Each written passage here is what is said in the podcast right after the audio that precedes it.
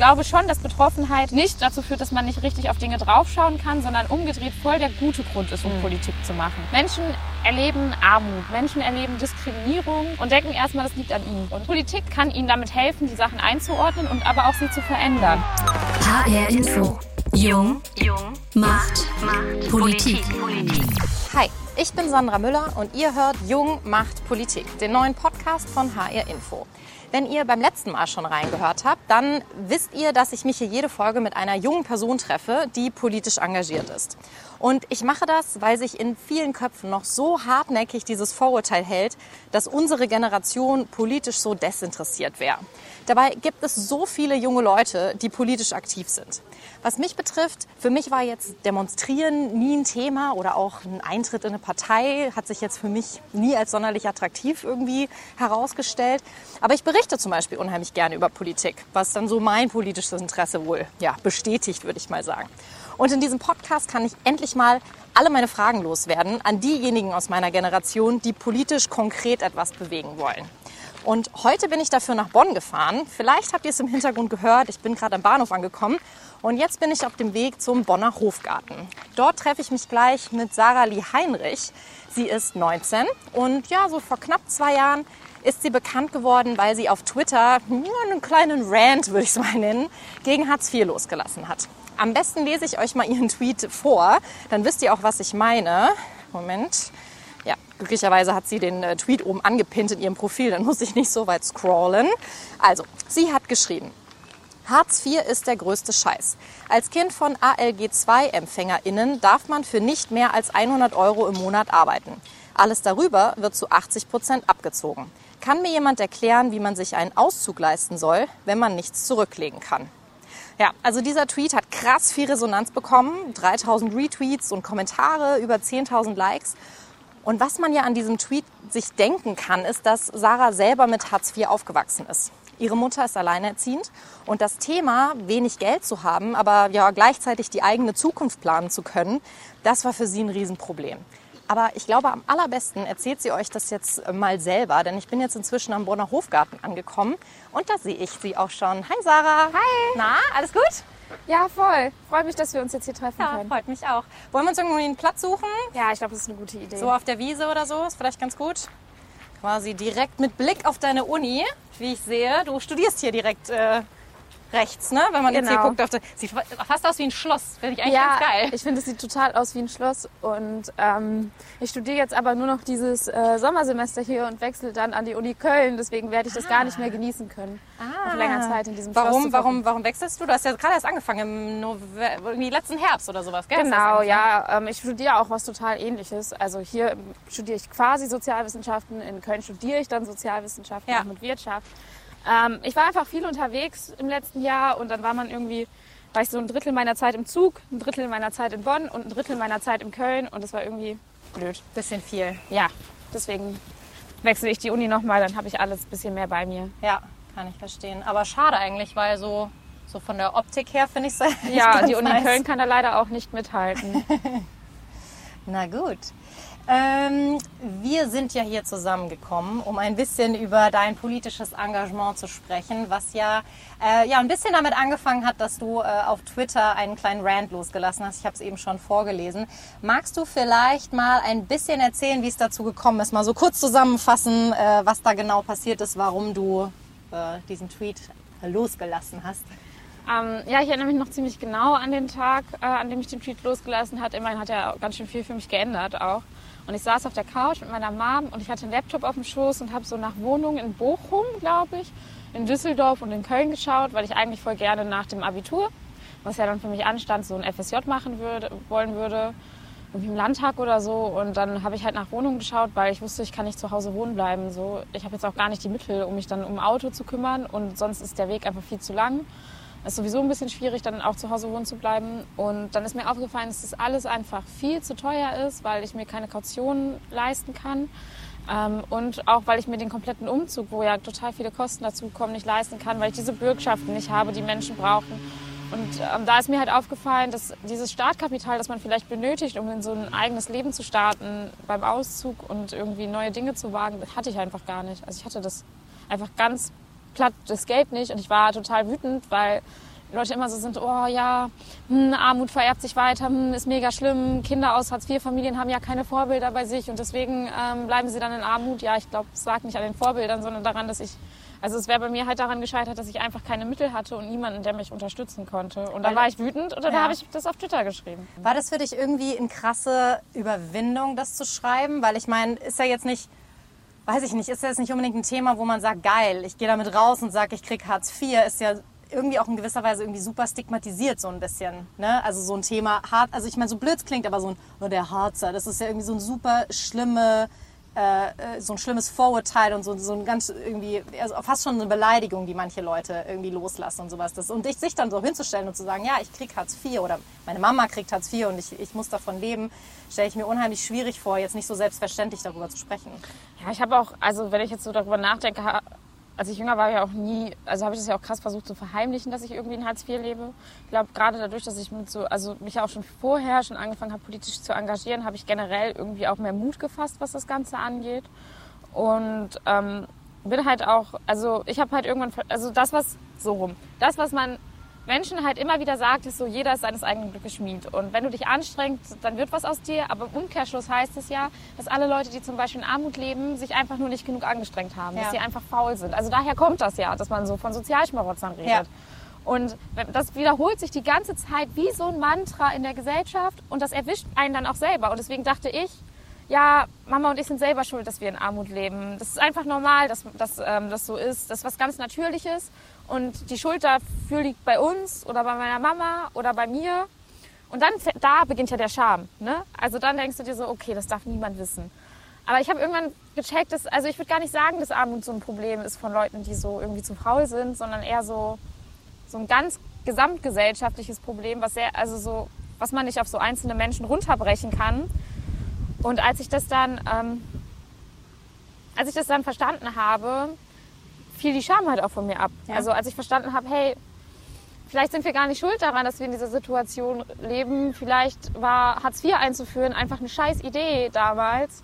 Ähm, konnte ich mich ein bisschen davon lösen, dass es einfach nur mit mir zu tun hat und konnte auch selbstbewusster darüber reden. Denn ich finde es immer so, also du bist die Erste jetzt, die in deiner Family studiert, ne? Das habe ich, hab ich so richtig Genau, verstanden. einer hat noch auf, dann auf dem zweiten Bildungsweg jetzt Ja. äh, studio, also studiert jetzt auch, ähm, aber so aufs Gymnasium gegangen, Abitur gemacht, Ja. studiert war ich die Erste. Ich finde es, ähm, ich es total spannend, wie äh, ähnlich sich, wie ähnlich Wege sein können und wie unterschiedlich doch Hintergründe sein können. Weil wenn ich jetzt drüber, ich bin auch die erste in meiner Familie, die studiert hat, zum Beispiel die erste, die Abitur gemacht hat, die erste, die studiert hat. Äh, bin aber zum Beispiel, also meine Eltern haben beide gearbeitet. Zum Beispiel, wir waren auch nie irgendwelche Rich Kids oder sowas, also die dann mal mit den krassesten Markenklamotten, also auch das, was, was du ja auch schon, was ich auch schon gelesen habe, so dieses C&A-Klamotten, Kick-Klamotten oder keine Ahnung was so, das kannte ich auch, ne, so dieses Gefühl, dass alle Leute um mich rum in irgendeiner Weise ähm, vielleicht irgendwie coolere Klamotten haben oder sowas. Das war auch zwischen mir und meinen Eltern oder zwischen meiner Schwester und meinen Eltern auch mal Thema und sowas, ja. Und trotzdem, ich habe mich nie als arm bezeichnet, nat natürlich nicht, weil ich auch nicht in Armut gelebt habe und so. Ich glaube, dass viele Leute von Armut ganz oft irgendwie ein ganz falsches Bild haben. Weißt du, wenn du an Armut denkst, dann denkst du irgendwie an die Menschen, die auf der Straße leben, an Menschen, die betteln müssen oder so. Ja, Das ist nicht so- an jedes fünfte Kind in Deutschland Ganz quasi. genau, ne? Und, und ich, ich frage mich so ein bisschen so dieses, was bedeutet das denn? Wann ist dir das dann so richtig bewusst geworden? Also so richtig bewusst geworden ist es mir natürlich zuerst an so materiellen Sachen und dann halt krass, als ich von der Grundschule ins Gymnasium gewechselt bin, das Gymnasium auch eher so den Ruf hat, dass so Leute, die besser betucht sind, da drauf gehen und dann das halt auch so anfing, dass so krasse Vergleiche zwischen Dingen gezogen wurden und ähm, dass Leute sich, also so, dass man auch mit, also dass auch so Kinder angefangen haben, über so Arbeitslose zu lästern und so. Und da habe ich natürlich, da habe ich natürlich dann Angst bekommen.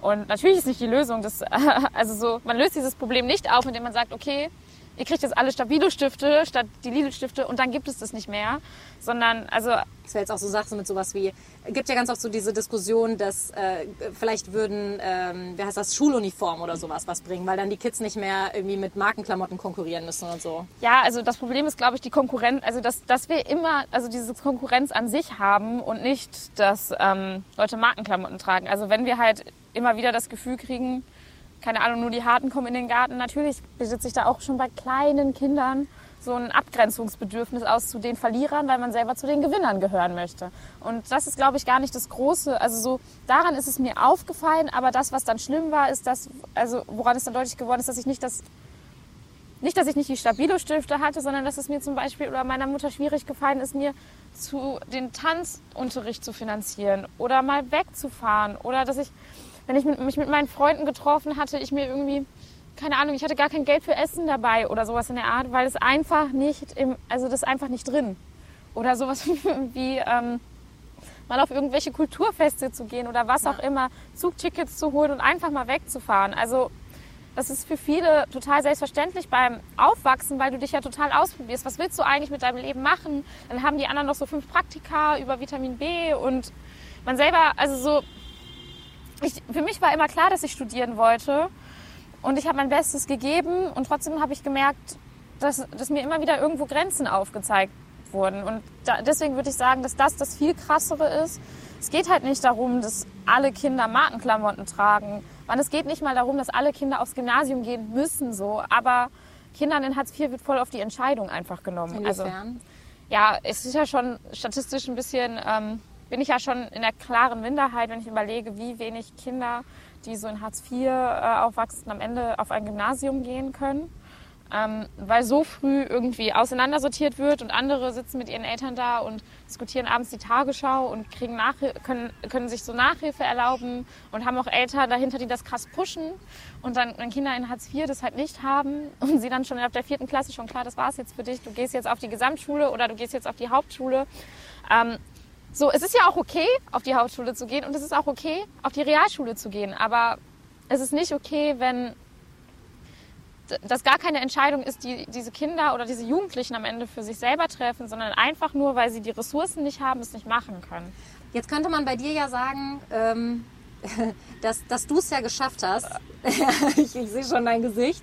So dieses Ding mit dem, naja, jetzt könnte man dir entgegenhalten, ich tue es jetzt einfach mal, ne? du hast es doch geschafft. Also der Aufstieg von, von, von weiß ich nicht, nach, von unten nach oben, jetzt bist du ja bei den Grünen, Bundesvorstand der Grünen Jugend und so, könnte man ja sagen, das ist ja möglich. Ja, und das finde ich halt ähm, schwachsinnig zu sagen, aber ich weiß, dass es viele sagen, ich werde das oft gefragt und ähm, das habe ich mir auch gedacht, als die FDP damals meinen Tweet retweetet hat, ist ja ganz nett, aber ich glaube nicht, dass wir daraus dieselben Schlussfolgerungen ziehen. Inwiefern? Was glaubst du, was, was denken die anders?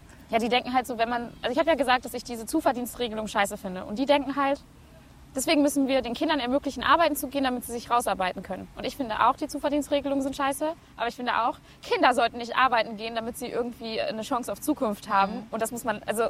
Ja. Wobei ich jetzt, ich, ich bin zum Beispiel auch früher arbeiten gegangen. Also weißt du, meine ja, Eltern waren jetzt ja. nicht, weißt du, ich, ich habe mir auch was dazu verdient. Ja, ich finde es so, ne? auch okay, um dass man sich was dazu verdient. Aber was dazu verdient, also so, wenn wir sagen, wir haben also wir wollen Kindern irgendwie ein gutes Aufwachsen ermöglichen, dann kann man, das finde ich einfach nicht an. Die müssen, dann müssen sie halt arbeiten gehen, wenn sie eine gute, also wenn sie eine gute Kindheit haben wollen. Mhm. Finde ich das einfach unverantwortlich, weil wir, also so, es, Kinder dürfen arbeiten gehen, aber sie müssen es ja nicht. Aber Kinder sollten schon immer die Möglichkeit haben, eine gute Kindheit zu haben.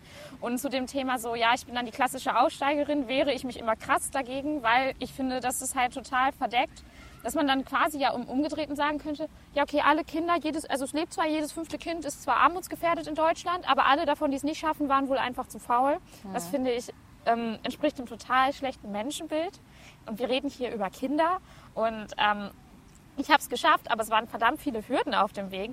Und wenn ich nicht die Unterstützung von so einzelnen Menschen, Institutionen, was auch immer gehabt hätte, hätte ich das nie gepackt. Und wenn ich jetzt, und es also so manche haben diese Unterstützung nicht. Manche hatten vielleicht nicht den Lehrer, der das so voll gesehen hat und einen irgendwie durch die Schule begleitet hat. Und es kann doch nicht vom Glück abhängen, ob mhm. Leute es irgendwie aus der Armut rausschaffen oder nicht. Und dann kann man sich halt auch nicht alle vier Jahre zur Bundestagswahl beschweren, dass es noch Kinderarmut gibt. Wenn man, also so, ich finde schon, dass es eben eine gesamtgesellschaftliche Aufgabe ist, gegen Armut zu kämpfen. Und da reicht es halt nicht zu sagen, dann sollen sie halt arbeiten gehen. Ich würde ganz gerne noch auf eine Sache kommen, die du, äh, ist schon eine Weile her, dass du die gesagt hast. Da ging es um, du hast gesagt, du, würdest, du möchtest gerne Hartz IV abschaffen oder so, dass, dass das zurückgedreht Ja. wird. So. ähm, ich, hätte, äh, ich hätte einen Kommentar, äh, den habe ich gelesen unter deinem Tweet.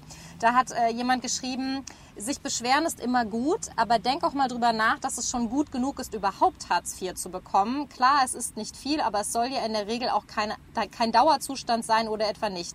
By the way, in vielen Ländern gibt es nicht mal so eine Absicherung. Ja, und in Afrika verhungern die Kinder. Also ich verstehe das. Ich bin auch froh, dass wir eine Grundsicherung haben, aber das ist ja, also so, wir machen doch Politik, damit Dinge besser werden. Also dann können wir auch sagen, ja, jetzt ist alles ganz okay und jetzt wählen wir, wählen wir einfach nicht mehr. Wir brauchen keine Parteien mehr, die irgendwelche Sachen beschließen, weil ist ja schon alles okay. Ich glaube, das ist sehr gefährlich. Ich glaube, wir müssen Dinge immer besser machen. Und deswegen finde ich es wichtig, das zu kritisieren. Ich glaube, viele Leute haben, nachdem so Hartz IV und diese ganzen Niedriglohnsektor und bla bla alles gekommen ist, haben viele Leute voll das Vertrauen an Politik verloren.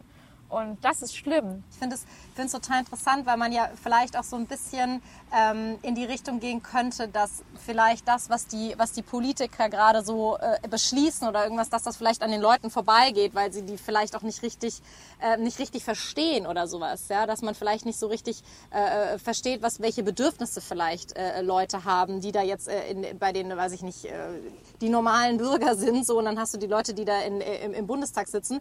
Ähm, ich würde dir ganz gerne, ähm, muss mal kurz mein, mein, mein Handy rausholen, weil wir da ein, ein paar Töne haben. Wir waren nämlich auf der Straße und haben mit ein paar Leute gesprochen ähm, und die so ein bisschen gefragt, was so das Thema ähm, Repräsentation angeht. Ja, weil es ist ja so ein bisschen die Frage, wer sitzt denn da überhaupt im, im Bundestag? Das sind ja, wenn man sich das statistisch anguckt, nicht unbedingt Hartz IV, Menschen mit Hartz IV-Hintergrund, ja, ähm, sondern viele Akademiker und so weiter und so fort. Und dann ist ja so ein bisschen die Frage, ähm, ja, fühlt man sich da überhaupt in gewisser Weise äh, repräsentiert? Ich fühle mich überhaupt nicht repräsentiert, wenn ich ehrlich sein soll. Und dementsprechend ähm, zeigt sich ja auch die Politik, die ist eher auf, auf ältere weiße Männer ausgerichtet, da genau diese Menschen auch die Politik machen. äh, repräsentiert. Nein, werden wir nicht. Aber wie kann ein, eine ganze Gruppe repräsentiert werden? Das ist ja sehr schwer. Also es gibt ja nicht nur liberale Jugendliche. Aus der, weiß ich nicht, aus der Mittelschicht fühlt man sich da schon sehr repräsentiert, natürlich wahrscheinlich sogar überrepräsentiert. Und äh, wenn da ein bisschen eine größere Diversifikation stattfindet, glaube ich, wäre das schon sehr wünschenswert.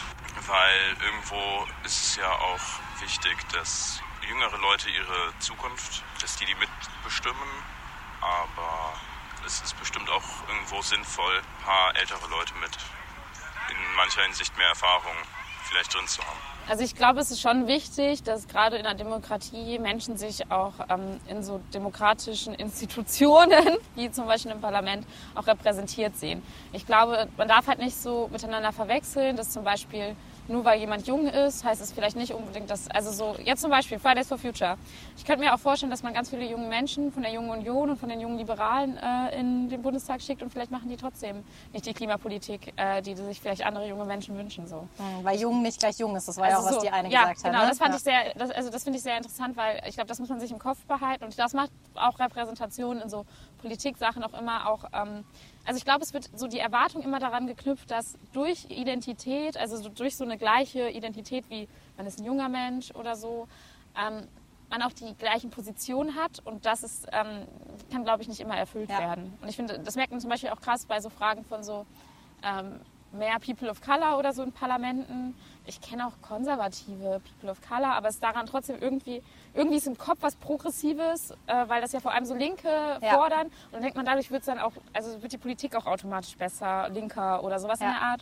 Oder mehr im eigenen Interesse. Und das ist, glaub, kommt, geht, glaube ich, nicht immer damit, ganz einher miteinander. Ja, ich, das ist nämlich auch genau das Ding, was ich mir denke, wenn man irgendwie drüber nachdenkt, ähm, irgendwie Repräsentation für was? Weil man steht ja auch nicht immer nur so für eine Sache. Also ich bin jetzt, weiß ich nicht, 32, ähm, nicht, also ich, hab, ich bin Akademikerin, ich habe studiert, wie auch immer so, ich bin weiß, ich bin weiblich. Ähm, für was stehe ich denn jetzt? Stehe ich jetzt für die Akademiker? Stehe ich, das wäre jetzt, da wäre ich in der Mehrzahl. Äh, stehe ich jetzt für die Frauen? Da wäre ich jetzt eher in der, in der Minderzahl, so, weißt du so. Und du bist ja jetzt auch so jemand, du bist jung, du bist weiblich, ähm, du bist du hast, äh, du bist schwarz, wenn ich bin das schwarz. so, so das darf ich sagen, du bist schwarz. Ähm, das heißt, äh, du, du bist arm ich oder in Armut du bist in Armut aufgewachsen. Also du hast so viele Punkte, die du in irgendeiner Weise irgendwie repräsentieren müsstest. So, das ist doch, ich meine, dann müsstest du ja, irgendwie und für alles wie- wie Repräsentation gesagt, also so, schaffen. ich kenne halt auch Leute, die sind so in Armut aufgewachsen und dann, dann hat es bei ihnen geklappt, dann dachten sie sich so, ja okay, Und jetzt gehe ich zur FDP so. Und nur, also so, Und ist für dich ein Widerspruch? nee, aber so, man kann ja unterschiedliche Schlüsse aus Dingen ziehen und man kann ja, also gerade politische Meinungen ordnen sich ja nicht auf einem in Armut aufgewachsen, nicht in Armut aufgewachsenen Spektrum ein, sondern auf einem Links-Rechts-Spektrum. Und das geht ja, da geht es ja ganz viel um Meinungen und um Werte und diese können auch unterschiedlich sein, auch wenn man ähnlich aufgewachsen Ja. ist. Also ich denke nicht, deswegen sollte man den Gedanken fallen lassen. Ich denke nur, dass das manchmal ein bisschen zu kurz kommt, wenn Ja. man darüber redet, dass Identität nicht gleich irgendwie eine politische Position ist. Ja. Ähnlich würde ich jetzt auch sagen, ist es dann ja auch eigentlich so ein bisschen die Schlussfolgerung, ob man sowas wie Quo Quoten fordert oder sowas. Also ich bin zum Beispiel jemand, wenn ich so an Frauenquoten und sowas denke, ich bin da super kritisch, was eine Frau, also jetzt die CDU hat ja jetzt vor kurzem ne, die Frauenquote beschlossen und so. Und ich bin da irgendwie relativ kritisch dem gegenüber, weil ich irgendwie denke so, möchte ich das als Frau, so eine Frauenquote? Ich meine, einerseits weiß ich, woher es kommt und ich weiß irgendwie, dass es gut ist. Andererseits frage ich mich dann nicht immer, wenn ich irgendwie einen Posten bekomme, habe ich den jetzt bekommen, weil ich super bin oder habe ich den bekommen, weil ich, weil ich eine Frau bin? Und das finde ich total schade, dass man vielleicht dann in Zukunft hinterfragt, warum man vielleicht einen Posten bekommen hat. Und bräuchte es dann vielleicht irgendwie Quoten für alles, so eine Quote Also für ich finde ich find schon eine Migration Frauenquote oder so? super sinnvoll. Also es ist halt eine Quote, die auch super leicht auszumachen ist, weil man von 50 Prozent der Gesellschaft redet. Ja. Und ich finde es also so deswegen auch am einfachsten eine Quote einzuführen, weil man von einer so großen, also zwei so großen verschiedenen gesellschaftlichen Gruppen redet Und quasi. irgendwie natürlich auch nur von zwei Polen, ne? Männlich, Ja, genau. weiblich in dem. Und ähm, aber wenn man dann so auf so Quoten für, also ich zum Beispiel bin jetzt auch kein Fan davon, in so ähm, Diversitätsquoten oder so Ja. einzuführen, weil man sich a erstmal so fragen muss, ist das jetzt so sinnvoll, alle verschiedenen Arten von Diskriminierungsformen in eine Quote zu hauen? Also das ist ja dann so, Oder du was- bräuchtest tausend Quoten und oder dann wird es wieder man super tausend unübersichtlich. Quoten und dann, dann macht es, also so, Politik ist ja auch kein Rechenspiel. Man kann ja auch nicht sagen so, keine Ahnung, im schlimmsten Fall so, ja, jüdische Menschen äh, wollen wir nur so und so viel Prozent drin haben, weil wir haben wir ja nicht so viele in Deutschland. Dann wird das echt schwierig, wenn man das einfach nur so aufrechnet. Ja. Weil manchmal macht es ja Sinn, wenn bestimmte Gruppen zum Beispiel stärker ähm, an, äh, repräsentiert sind und manchmal nicht. Also ich finde, das ähm, ich finde, die Quotendiskussion verkennt halt so ein bisschen, also sorgt halt ein bisschen dafür, dass man sich gar nicht, also dass man sich, dass man vergisst, sich zu fragen, warum zum Beispiel bestimmte gesellschaftliche Gruppen aus so politischen Räumen ausgeschlossen Ja. werden. Und wie können, also wie können wir diese Gründe auch abbauen, ähm, damit man nicht für jede Art von Diskriminierung eine ähm, Quote braucht, aber auch bloß nicht für alle Diskriminierungserfahrungen eine Quote, weil was bringt mir das denn als jetzt als schwarze Person, die in Armut aufgewachsen ist, wenn meine gute Freundin, äh, die bisexuelle weiße Frau, dann den Platz, also so, was hat das denn miteinander zu tun? Also was was ist daran jetzt, ne? Und das ist, glaube ich, das Problem, da, wenn man die ganze Zeit so Vielfaltsachen immer so als eine große Gruppe versteht, obwohl es ganz viele unterschiedliche Menschen mit unterschiedlichen auch Interessen sind. Cem Özdemir und ich, so, wir haben beide Migrationsgeschichte und keine Ahnung. Trotzdem wünsche ich mir, dass er sich mit seiner Meinung zur Vermögensteuer niemals in der Partei durchsetzt, so, weil er dagegen ist und ich natürlich dafür. Und wie geht man denn dann? Also so, und Ja. das meine ich mit dem, dass es so ein bisschen im Kopf daran, aneinander geknüpft ist, dass so eine Erwartung, wenn man jemanden reinschickt, der zum Beispiel Migrationsgeschichte hat, dann kann der einfach für alle Menschen mit Migrationsgeschichte Ja. sprechen. Schwierig. So eine Sache, die da ja auch irgendwie mit reinspielt, ist ja auch so diese Frage, können denn Menschen, wenn sie irgendwie von etwas selber betroffen sind, vielleicht bessere Politik machen? Also so ein bisschen die Frage, ähm, du bist in Armut groß geworden, du hast, dann, du hast irgendwie diesen Hintergrund, dass du weißt, wie es ist, äh, mit Hartz IV groß zu werden. Könnte man jetzt von dir erwarten, dass du irgendwie die bessere Sozialpolitik machst, weil du weißt, was die Sozialpolitik für Auswirkungen hat? Bei, also sch- schon ein bisschen. Ich glaube schon, dass es so ist, dass Menschen, die betroffen, also so in der Politik sucht man nach dem, also in der Partei zum Beispiel, keine Ahnung, nach der besten Position, dem besten Argument durch so Streits und Austausch und so weiter. Und dass Menschen, die betroffen sind, manchmal schon, ähm, also ziemlich oft eigentlich schon einen geweiteteren Blick auf ein Thema mitbringen können, einfach weil sie schon aus ganz vielen Ecken selber miterleben mussten und sich quasi nicht damit auseinandersetzen mussten, sondern es erlebt haben. Ich glaube, das passiert oft. Man darf daraus, glaube ich, dann aber einfach nicht schließen, dass das, also dass nur weil Betroffene etwas sagen, es richtig ist. Ja. Kommen wir wieder zu einem FDP-Wähler und mir, die beide irgendwie in Armut aufgewachsen sind und beide dann in die Politik gehen. Und der eine setzt sich für äh, Steuersenkung und Abbau des Sozialstaats ein und die andere für bedingungslose Grundsicherung und höhere Löhne. So. Ja. Wenn man dann sich da vorstellt und sagt so, die betroffene Person hat recht, dann ist man so, ja, okay, aber es sind beide betroffen. Und ja. Ich, ich frage mich so ein bisschen, vielleicht braucht man auch diese Distanz so ein bisschen, weil vielleicht ist es nämlich genau das, weil du so befangen bist, weil du selber sagst, ja, ich weiß, wie scheiße das alles ist, deswegen möchte ich jetzt natürlich, dass alles besser ist für alle, die das genauso, weißt du, damit es denen nicht so schlecht ging oder nicht so, dass sie es nicht so schwierig Also haben, glaub, wie ich es hatte. Also Befangenheit würde ich da jetzt nicht so unbedingt sehen. Ich glaube schon, dass Betroffenheit nicht dazu führt, dass man nicht richtig auf Dinge draufschauen kann, sondern umgedreht voll der gute Grund ist, um Politik zu machen. Menschen erleben Armut, Menschen erleben Diskriminierung, zum Beispiel Rassismus oder Sexismus und denken erstmal, das liegt an ihnen. Also so wie ich das bei mir auch dachte. Und Politik kann dann ein Weg sein zu verstehen, dass es nicht an ihnen selbst liegt, sondern dass es eine gesellschaftliche Struktur ist, dass da viel mehr größere Dinge hinterstehen und kann ihnen damit helfen, die Sachen einzuordnen und aber auch sie zu verändern. Und deswegen finde ich es gut, auch aus Betroffenheit, gerade dann auch Politik zu machen und nicht bei der Betroffenheit stehen zu bleiben. Aber nur weil man betroffen ist, ist man kein Experte. Und ich hatte zum Beispiel voll oft das Problem, dass Leute so krass von mir dachten, dass ich eine Antirassismus-Expertin bin, nur weil ich schwarz bin. Aber ich kannte so drei weiße Dudes, die es hätten, also die, die das besser erklären können als ich. So. Und das ist auch okay. Und nur weil man ein weißer Dude ist, heißt es nicht, dass man keine Ahnung von Rassismus haben kann. Ähm, ich habe noch etwas vorbereitet. Ich würde ganz gerne ein kleines Spielchen mit dir spielen, das ich äh, immer mit meinen Gästen spiele. Äh, und zwar, äh, ich habe noch nie.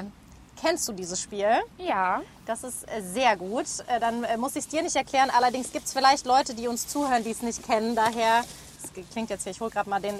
Ja, ich, ich versuche immer ein bisschen für mich Hessenland mitzubringen. Deswegen habe ich äh, Apfelwein mitgebracht, Äppler. Für mich Äppler. Mein Vater hat mich neulich darauf hingewiesen, dass es Appleboy heißt. Da haben wir uns kurz darüber diskutiert, ob man jetzt Äppler oder Appleboy sagt. Äh, äh, kennst du Äppler? Hast du schon mal Äppler getrunken? Nee, ich habe nur Cidre schon mal getrunken, aber das ist ja noch mal ein bisschen was anderes das dann, ist, ne? glaube ich, äh, aber gut, Ja. es ist, ich glaube im Endeffekt, es ist aus Apfel und ja, äh, ich glaube, Cidre ist ein bisschen mehr gezuckert. So, ähm, genau. Ich äh, würde jetzt mal sagen, ich erkläre einfach mal kurz für diejenigen, die es nicht kennen, das Spiel. Ähm, eine sehr nette Kollegin von mir hat uns ein paar Fragen vorbereitet. Ich kenne sie tatsächlich auch nicht. Ähm, das heißt, wir würden uns die einfach gegenseitig vorlesen, immer abwechselnd. Eine du, eine ich. Ähm, das, äh, wo im Prinzip Fragen draufstehen wie, ich habe noch nie ein Interview geführt zum Beispiel. Und wenn wir beide sagen, doch, das haben wir schon getan, dann trinken wir einen Schluck. So, das ist Sinn dieses Spiels. Ich weiß, das Finde ist toll. normalerweise ein kleines, äh, ein kleines Partyspiel, bei dem man sich betrinkt. Das habe ich jetzt mit, mit dir- mit dir natürlich nicht vor. Wir wollen uns hier nicht betrinken, aber es ist, es ist ja quasi auch nur ein bisschen äh, Kulturgut, was ich jetzt hier quasi äh, nach Nordrhein-Westfalen bringe. Ich bin absolut begeistert. Sehr gut. Und äh, deswegen, wir haben hier ein paar Fragen drin. Wie gesagt, ich kenne sie auch nicht. Wir äh, lesen sie uns gegenseitig vor und beantworten sie. Magst du anfangen? Mhm. Alles klar. Ich habe noch nie mit einer berühmten Politikerin gesoffen. Oh, gesoffen. Äh, ich habe schon welche getroffen, aber gesoffen, äh, nee, tatsächlich noch nicht. Du? Ich, ich weiß halt nicht, ab wa wann jemand eine berühmte Politikerin ist und ab wann gesoffen zählt. Aber auf so BDK, also auf so Bundesdelegiertenkonferenzen bei den Grünen trinkt man ja schon miteinander. Und ich bin sehr gut befreundet mit Ricarda Lang, die ist gerade so stellvertretende Bundesvorsitzende der Grünen. Wir haben auf jeden Fall schon mal zusammen gesoffen. Und ich habe schon mal, das war kein gesoffen, aber schon mal so eine Flasche Wein mit Joachim Gauck ge geleert. Ach was. Deswegen würde ich jetzt was trinken. Ja, ja, dann äh, Prost. Aber sowas von Joachim Gauck ist ja definitiv äh, berühmt, würde ich mal sagen. Den hast du auch mal auf einem, äh, ich habe einen, einen Talk mit dir gesehen. Genau, war der. War das an Talk- dem Abend? Genau, dann haben wir abends, gab es noch, noch so ein bisschen was zu essen und dann haben wir irgendwie die dann ging die, irgendwie die Weinflasche schneller leer, als wir dachten und es war total lustig. Ah, das ist ja mega. Ich meine, ich finde das eh so geil. Ich meine, du bist 19 und du hast irgendwie schon so viel erlebt. Das finde ich irgendwie so auch mega beeindruckend. Du bist irgendwie so, du tingelst da durch Talkshows und triffst irgendwie super berühmte Leute. Also ich finde es mega geil. Also ich meine, ja, ich hätte das auch, also so, das ist, also ich bin auch sehr froh, dass ich damals diesen Tweet geschrieben habe und ich hätte auch, also mein Leben hat sich halt total dadurch geändert und ähm, deswegen konnte ich total viele Eindrücke mitnehmen und es ist schon alles ein bisschen unglaublich gewesen. Vor allem direkt danach bin ich auch aus allen Wolken gefallen. ja, glaube ich, mega. Aber Joachim Gauck ist auf jeden Fall eins meiner Highlights. Das glaube ich. Gut, dann äh, habe ich mal die nächste Frage hier. Ähm, ha, ich habe noch nie einen WhatsApp-Kettenbrief weitergeleitet. Also ich habe es schon gemacht. Ich habe neulich so Rezepte verschickt. Aber das fand ich auch irgendwie ganz cool. Aber so ein Kettenbrief ist ja eher so, und wenn du das nicht weiterleitest, wirst du zehn Ja, Jahre genau. keine Liebe So, mehr finden. ja, genau. Und stand das bei diesen, äh, b- Nee, äh, nee, bei nee, diesen nee, Gerichten dann auch so drunter, nee, wenn du diese zehn Kuchen nicht Nee, bei dem Jahre- Rezept, das war einfach nur schön. Das war einfach nur, du sollst einfach nur so ein Rezept an, irgendwie so ein schnelles Rezept an Leute schicken. Das fand ich irgendwie ganz nett. Ich habe es gemacht und habe keine zurückgekriegt. Also offensichtlich haben meine Kontakte es nicht so cool gefunden. Nee, ich glaube tatsächlich, ich habe noch nie einen Kettenbrief weitergeschickt, weil ich war, ich glaube, ich war schon so ein bisschen zu cool dafür dann. Und dann hat meine Mama immer so Kettenbriefe an mich geschickt. Ja, das hat meine dann Mama auch. war sie aber auch immer ein bisschen, äh, hat immer ein bisschen äh, schief geguckt, wenn ich die nicht weitergeleitet habe. Oder dann nochmal so, Sarah, hast du gesehen, was ich dir geschickt habe? Also ich muss auf jeden Fall trinken, weil ich glaube, äh, auch wenn es nur Rezepte waren, es war auf jeden Fall ein WhatsApp-Kettenbrief. so. Ähm, ach ja, du, Entschuldigung, du bist ja dran. Jetzt habe ich schon den nächsten rausgezogen. Ich habe noch nie die Grünen als elitäre Partei verurteilt. Verurteilt. Hm. Also ich glaube halt, ich meine, wenn, du, wenn, du, wenn man sich so ein bisschen die Entwicklung der Grünen anguckt, von der typischen Umweltaktivisten-Turnschuhpartei zu dem, was du halt jetzt hast, ich meine, ich meine, sie haben sich ja schon irgendwie gewandelt. Sie sind ja schon jetzt, wenn man das irgendwie, das ist so ein Kackwort, aber Establishment. Ich meine, sie sind halt jetzt in der Mitte angekommen. Sie sind jetzt nicht mehr die Revoluzer, die sie halt früher waren oder so. Ja, Ne? ich, also ich habe die Grüne auch schon öfters als elitäre Partei verurteilt, klar. Also so. Was ist für dich daran elitär? Naja, dass man es nicht, also so, die Grünen, also so, die denken dann ja auch selber voll viel darüber nach und denken, sie ändern das dann zum Beispiel dadurch, dass sie so, so Antidiskriminierungstrainings machen, um irgendwie nicht klassistisch zu sein oder so. Aber die, allein, ich finde allein die Tatsache, sich als Partei, also als Partei, die dann auch mehrheitlich so AkademikerInnen ja auch hat, äh, anzumaßen, so Sozialpolitik hinten drüber fallen, also so, das ist eine Entscheidung, die kannst du halt nur treffen, wenn du wenn du gut genug im Leben stehst, kannst du die Entscheidung halt treffen, dass es nicht so wichtig ist für deine eigene Wählerschaft. Und es ist halt auch so, das Milieu, das die Grünen abgreift, das sind halt auch eher so die, also wenn du aufs Land gehst, sind es vielleicht so Landwirte oder so, aber gerade in den Städten sind das dann halt so Studis oder Mhm. so Leute, die studiert haben, die wohnen, also, also das, das Gerücht darüber, wer so. die Grünen wählt, ist ja nicht komplett falsch. Ja. So, es ist halt dann viel wohl, also so, was, was ich finde, was dann die Grünen auch manchmal so von so, auch selbst wenn die SPD nicht, also so Position würde ich ja trotzdem sagen, die Grünen stehen links von der SPD, was die Grünen dann so unterscheidet, dass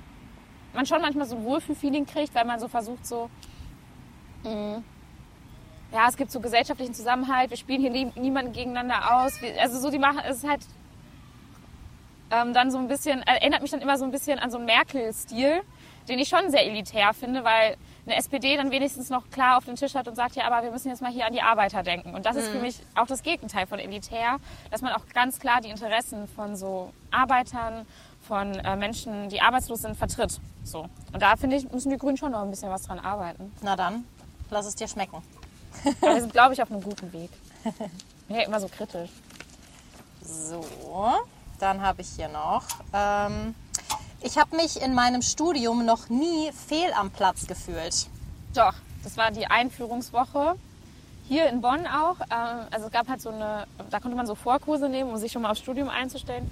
Und da war so ähm, eine Professorin, die hat mit uns so Einführung in Politik gemacht und hat mit uns so, also ich war schon gewöhnt, auch so durch die grüne Jugend und so Bildungsarbeit, so auch mal so kompliziertere Grundlagentexte zu lesen. Aber ich konnte die Sachen, die sie uns gegeben hat, nicht verstehen und dachte jetzt, oh Gott, oh Gott. Wenn bin zu dumm ist, dafür. Wenn, wenn das der Stil ist, wie das so an der Uni weitergeht, dann kann ich das einfach gar nicht. Ich habe richtig Angst Oh, das kenne ich aber auch. Also so gerade dieses, aber ich, ich finde, das ist auch ganz oft so ein Problem des Akademikersprechs. Also ich lese ganz oft so Texte und ich meine, wenn du selber mal, ich meine, ich habe jetzt, ich habe jetzt ja auch schon viele äh, so wissenschaftliche Arbeiten geschrieben, weil du das ja in so einem Studium dann irgendwann im Laufe der Zeit mal machen musst.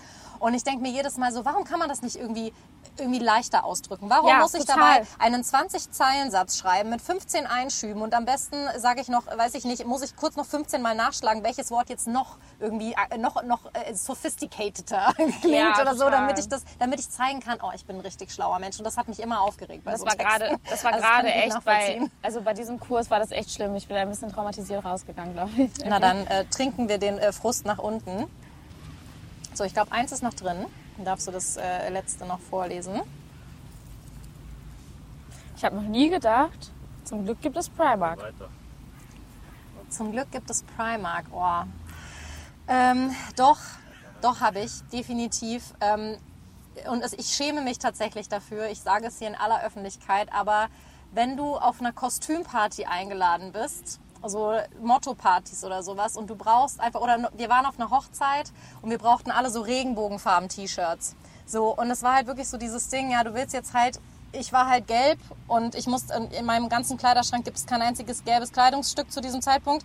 Und dann dachte ich so, ja, okay, was machst du jetzt? Wo holst du dir jetzt dieses Shirt? Du willst keine 30 Euro für diesen einen Abend oder mehr ausgeben oder so. Und dann war ich tatsächlich froh, dass es Primark gab. Dann haben wir uns ein T-Shirt gekauft. Und ich finde es scheiße. Und ich stehe da jetzt auch zu, dass es scheiße ist, aber da war ich tatsächlich sehr froh drum. Ah, ich finde, man muss sich auch gar nicht schämen dafür, zu sagen, zum Glück gibt es Primark. Also ich sage das ganz klar, zum Glück gibt es Primark. Ich komme dann auch immer in so Auseinandersetzungen. Oh, es gab mal so Umweltgruppen, die haben so einen Primark blockiert und sich so da vorgestellt. Und ich war so, hey Leute, das ist einfach das ist elitärer Quatsch. Mhm. Also das meine ich mit elitären Quatsch, weil das ist dann eine, also so, ich verstehe die Intention, aber wen trifft das, was ihr gerade macht? Das sind die, ich habe mir nur vorgestellt, wie ich dann so mit 13 im Primark reingestellt bin und jemand hätte mir davor gesagt, dass du das hier machst, ist Mord, so.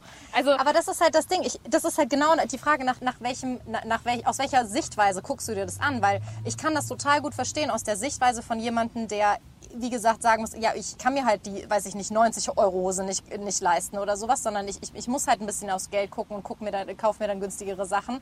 Aber wenn du dir halt so dieses gesellschaftlich größere Ding anguckst, wie produzieren solche Firmen wie Primark oder sowas und wenn man dann so ein bisschen über seinen eigenen Tellerrand rausguckt und dann sagt, ja okay, die Arbeitsbedingungen für die Mitarbeiter, ne, also da in Bangladesch oder keine Ahnung was, sind halt beschissen, dann muss man sich das dann halt schon reflektieren. Und das ist halt so die Frage, aus welcher Perspektive guckt man ich das an. Ich finde nicht ne? nur aus welcher Perspektive. Ähm, da habe ich auch noch mal ein gutes Beispiel. Weil grad, ich habe ja gesagt, das ist elitär. Ja. Und eine Debatte, die ich auch krass elitär fand, war die zu Mindestpreisen für Fleisch von den Grünen angestoßen, weil ich so war so, also dann gibt es halt einen Mindestpreis für Fleisch und Leute müssen mehr dafür bezahlen, aber noch nie, aber niemand hat verhindert, dass das Unternehmen das mehr Geld einfach einstreicht. Mhm. Also so, ich finde es falsch zu sagen, dass man am Konsum ansetzen muss. Mir ist es auch ehrlich gesagt dann scheißegal, auch wenn Leute, die mehr Geld haben, sich bei Primark die Shirts kaufen, weil ich nicht glaube, dass man damit etwas verändert. Und deswegen glaube ich auch, dass also so für mich war Primark einfach total wichtig, weil ich hätte sonst nirgendwo schöne Anziehsachen herbekommen mhm. für das Geld. Und wenn Leute sich über Primark aufreden, aber nicht über H&M, die eine Halle weiter produzieren, dann oder über Hollister, die zwei Hallen weiter produzieren, dann kann ich damit nicht viel anfangen und dann hat das für mich auch immer eine selbst nicht gewollt, aber gerade, also wenn man gerade die Menschen, die in Armut leben, gerade die Menschen, die nicht so viel haben, mit ins Boot holen möchte, dann macht man das so nicht. Hm. Und damit wird man die Menschen auch nicht erreichen. Und Mensch, also so einzelne Menschen dafür, dass sie wenig haben, oder das gerade nicht ausgeben können oder was auch immer, dafür zum besseren Menschen zu erziehen, ist für mich genau das Gegenteil von Politik, weil es geht nicht darum, dass man so den einzelnen Menschen irgendwie optimiert, damit er nur noch gute Entscheidungen trifft, sondern es geht darum, dafür zu, also so dass die Produktion eine bessere wird. Also wieso, wieso, ist, wie, wieso ist sowas wie so Billigfleisch überhaupt auf dem Markt? Wieso nehmen wir es nicht runter? Wieso verbieten wir Massentierhaltung nicht?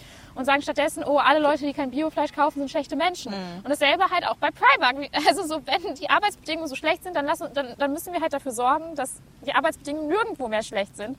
Und wenn das heißt, dass bestimmte Dinge vom Markt verschwinden, dann verschwinden sie vom Markt. Aber wenn sie da sind und Menschen darauf den Zugriff haben, dann einfach nur daran rumzumäkeln, dass die Leute sich die günstigen T-Shirts kaufen, ist das Falsche.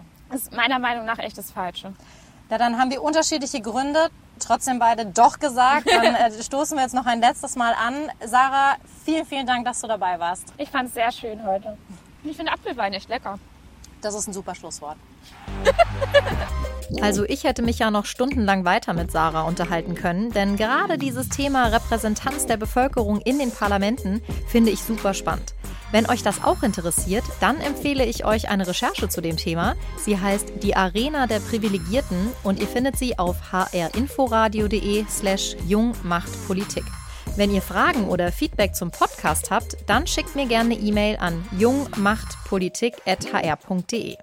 Ich bin Sandra Müller und eine neue Podcast-Folge mit mir gibt's wieder in 14 Tagen, wie immer donnerstags, unter anderem bei iTunes, auf Spotify und in der ARD Audiothek. Am besten direkt abonnieren, dann verpasst ihr auch nichts.